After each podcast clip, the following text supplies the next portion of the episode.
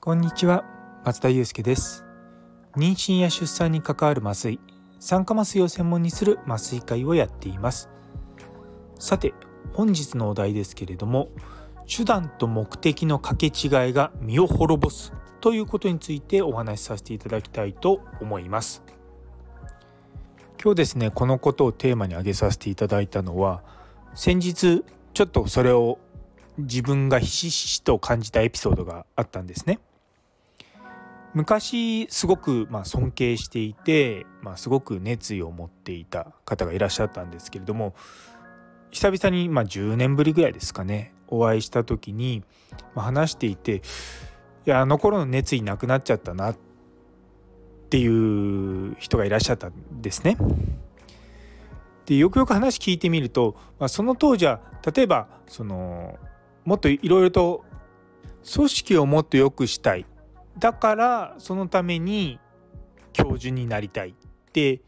言っていたのが、まあ、まあまあ教授にはなったんですけれども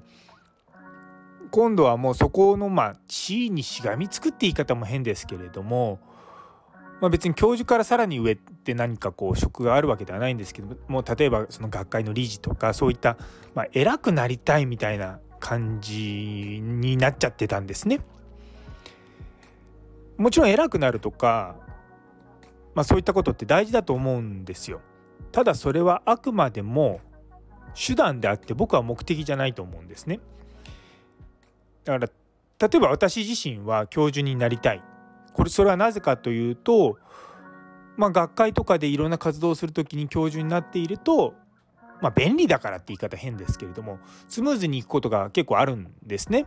逆に言うと教授じゃないといや彼は教授じゃないしって言ってそれが足かせになるっていうのも話を聞くわけですよ。なのでより大きな影響力を持って、まあ、いろんな人のためによくなるようなことをしたいと思った時にやはりそれなりな地位にいるっていうことはすごく僕にとっては重要なんですね。やはり社会のシステムを変えていきたいなと僕はいろいろと思っているのでそのためには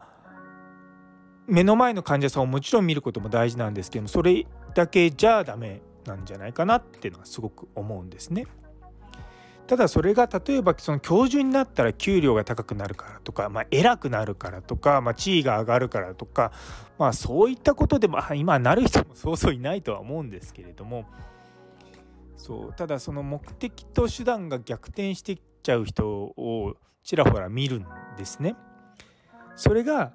ただ昔の人たちがそうだったのかそれとも人が年を取るとそういうふうになりがちなのかっていうことはすごく私自身気をつけてることなんですね。まあ、極論言ってしまえと、まあ、さっき教授にはなりたいって言いましたけれども教授になること以外の方法で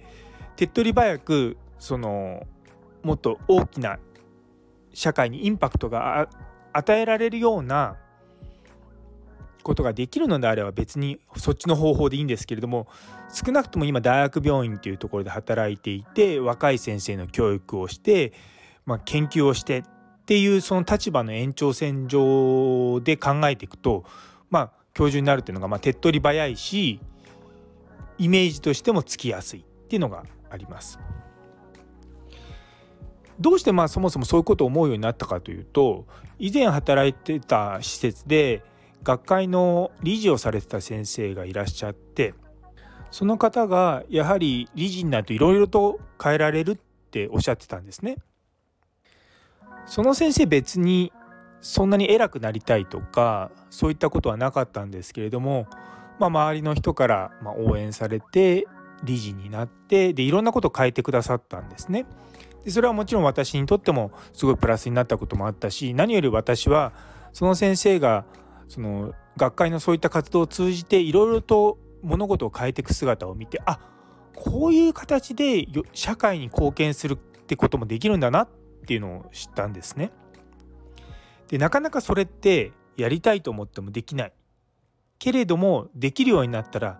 めちゃめちゃインパクトがあるわけですよ。そういったのをですねいろいろと目の当たりにしてくるといわゆるその偉くなるっていうことは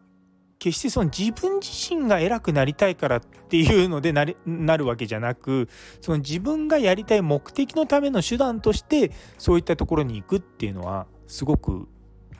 大事だと思ったんですね。一方でなんかそういった権力とかそういったことを考えていくと人を蹴落とすようなイメージがついちゃうんですけれども